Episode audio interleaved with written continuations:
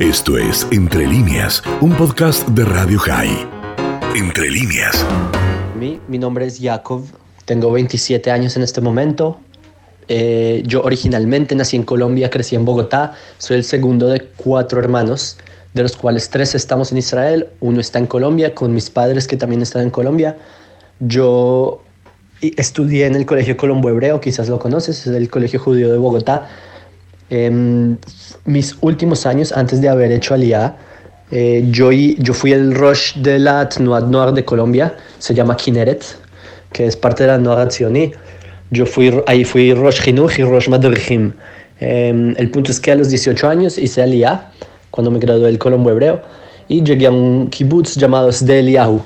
En, ahí aprendí pues el hebreo, Ulpan, hice Ulpan y ahí. Y también eh, ahí aprendí agricultura high-tech, que es lo que hacen primordialmente en Sdeliahu. Después me moví a Jerusalén, donde aprendí en una yeshiva llamada Mahon Meir, quizás conoces. Eh, ahí enseñan rabinos enormes de Israel, eh, que son los alumnos directos del Rav Kook. Entonces eh, ya si eso te suena un poco a cuál es la ideología que sigo. Em, posterior a eso entré a la Tzavá, entré al ejército, serví en una unidad de élite, en fuerzas especiales. Eh, hice varias operaciones militares, estuve en la Guerra Margen Protector del 2014. Eh, por ejemplo, en, de, los ejemplos que te puedo dar de operaciones que hacíamos, quizás tú sabes que en Siria ah, hay una guerra civil, o quizás ya no tanto, pero en esa época sí. Entonces mi unidad éramos los encargados de traer a los heridos civiles de Siria para que les den tratamiento médico en Israel. Entonces esos encargados en traer a los heridos de Siria era mi unidad, em, etcétera, etcétera. Terminé la Tzabá, estudié en la Mejina de la Universidad de Hebrea de Jerusalén y pues eh, tuve cum laude. Y pues ahora estoy terminando mi título en Ingeniería Química, eh, porque también me gusta la ciencia. Em, y en general sobre mí, estos años, eh, escrito artículos en diferentes lugares, entre, por, por ejemplo a Shavua, ahí es donde tengo la mayoría de mis artículos, soy uno de los columnistas, como te había mencionado. Em, en general yo doy conferencias sobre sionismo, sobre la importancia de la alía, etcétera, etcétera. Yo fui delegado en el Congreso Sionista Mundial em, hasta la pandemia, cuando ya he decidido irme un poco más al lado de la, del high-tech. Y bueno, básicamente eso. Em, también tengo una página, digamos, de Torah en Internet para Benei Noach, o sea, para noágidas, para enseñarles sobre temas de Asbará, sobre temas de cómo ser un buen, eh, un buen no judío, digamos, de acuerdo a la visión de la Torah. Y ya, eso soy yo en tres minutos. Y si hay una manera de presentar, ninguna puede ser mejor. Jacob Amar Rothstein, ¿cómo estás? Shalom, shalom, mucho gusto. Bueno, eh, la verdad como te decía cuando nos intercambiamos estos eh, mensajes, eh, tu trayectoria y tu currículum es muy, muy potente y, y, ya son casi 10 años, entiendo, en Israel. Entonces comencemos por esto. ¿Cómo han sido estos, estos años de tu vivencia desde el momento que te fuiste de tu Colombia a Israel? La verdad es que yo considero que Israel siempre fue mi casa. Yo creo que esperamos, yo podría, yo hice alía a los 18 años, pero puedo decir con certeza que esperé 2000 años en volver.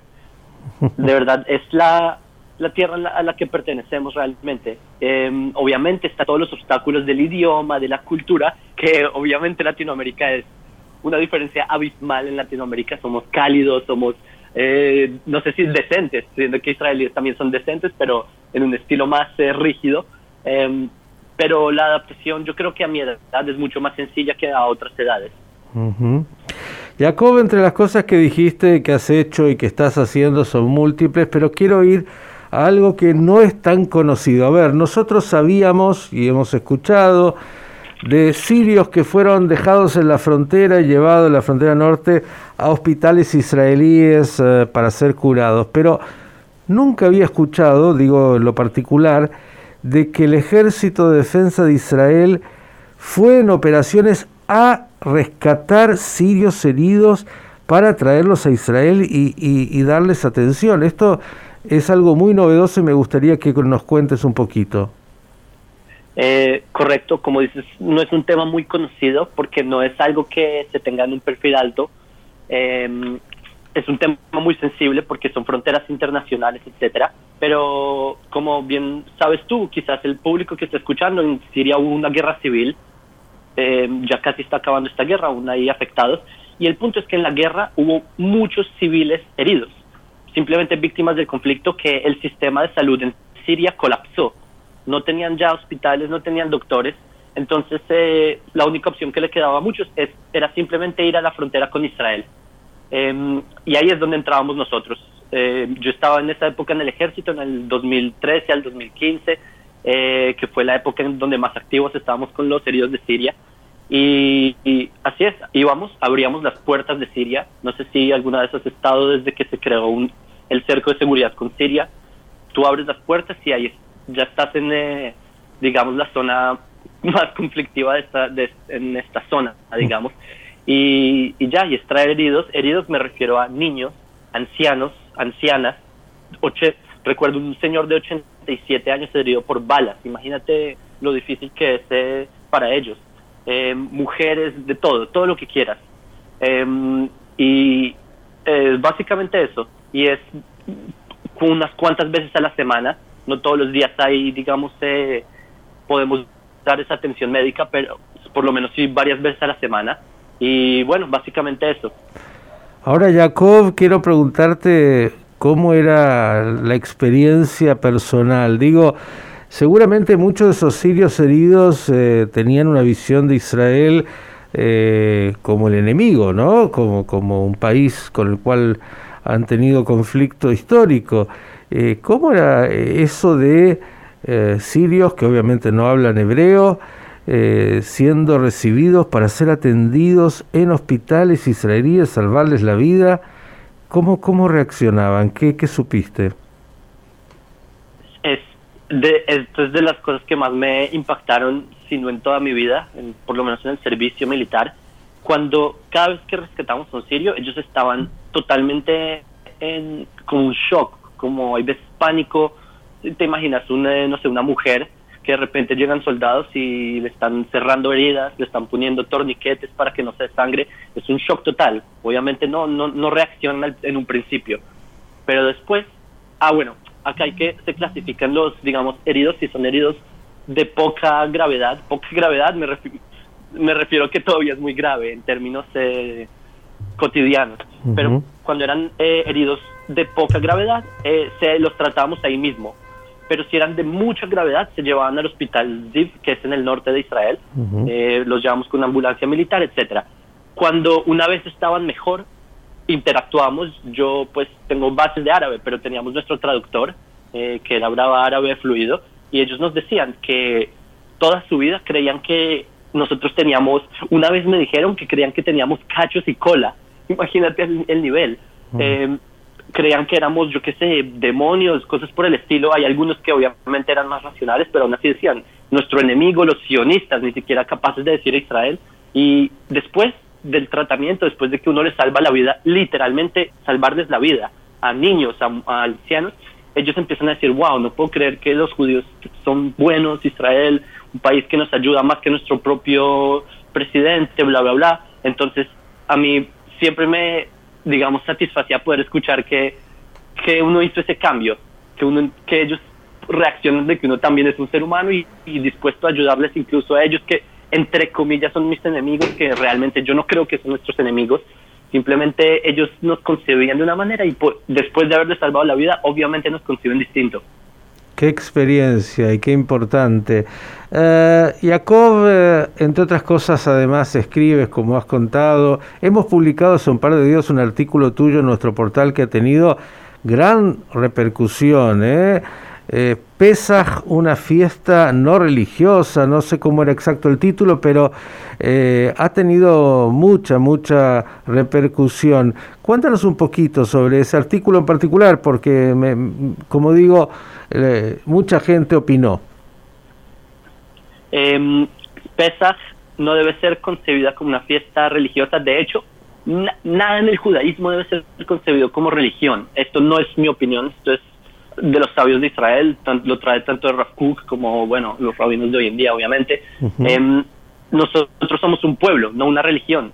Cuando tú dices yo soy judío, no, no estás en la categoría de hay musulmanes, budistas, judíos.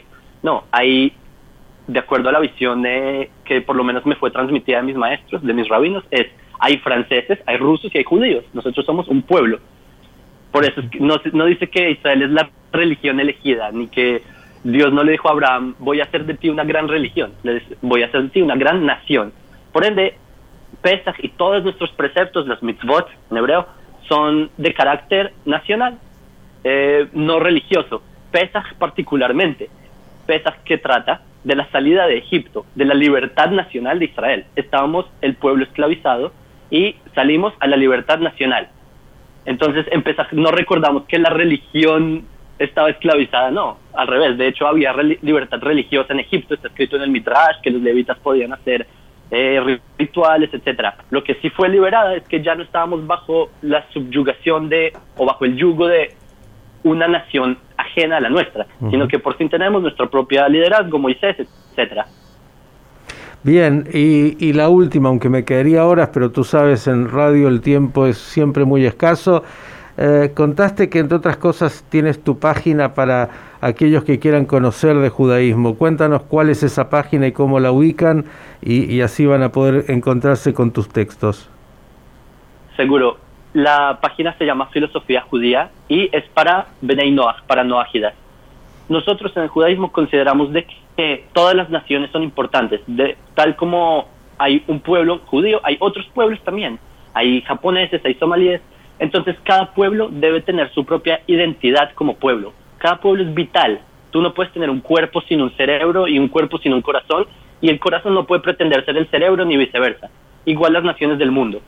Por eso es que en nuestra página mostramos esa visión de la Torah, que es para los no ágidas, que son no, judíos que ellos entendieron que tienen mucha importancia para el mundo y ellos no, no, tienen no quieren, digamos, convertirse al judaísmo, o sea, no quieren cambiar su identidad nacional, sino que son argentinos orgullosos, son colombianos orgullosos, etcétera. Entonces es una página para guiarlos. Bien, eh, dinos eh, dónde la ubican, cómo, cómo se llama la página, así el que quiera. Ok, la página se llama Filosofía Judía, la encuentran en Facebook, en Instagram, en TikTok, en YouTube, donde quieran, en LinkedIn. Filosofía Judía y ahí nos encuentran. Pueden escribirnos también si tienen dudas de cómo funciona, cómo es esto, los guiamos. Bien. Jacob, ha sido un enorme placer. Vamos a seguir en contacto. Gracias por tus artículos, por compartirnos algo de tu experiencia. Eh, temas nos van a quedar para la próxima. Jacob Amar Rothstein Shabbat Shalom, Hak Sameach en este último día de Pesach. También gracias a ustedes y que sigan dando luz al mundo. Gracias. Era Jacob Amar Rotzen, usted lo escuchó, nacido en Colombia, una vida en Israel y cuántas cosas importantes que nos ha compartido. Esto fue Entre líneas, un podcast de Radio High. Puedes seguir escuchando y compartiendo nuestro contenido en Spotify, nuestro portal radiohigh.com y nuestras redes sociales. Hasta la próxima.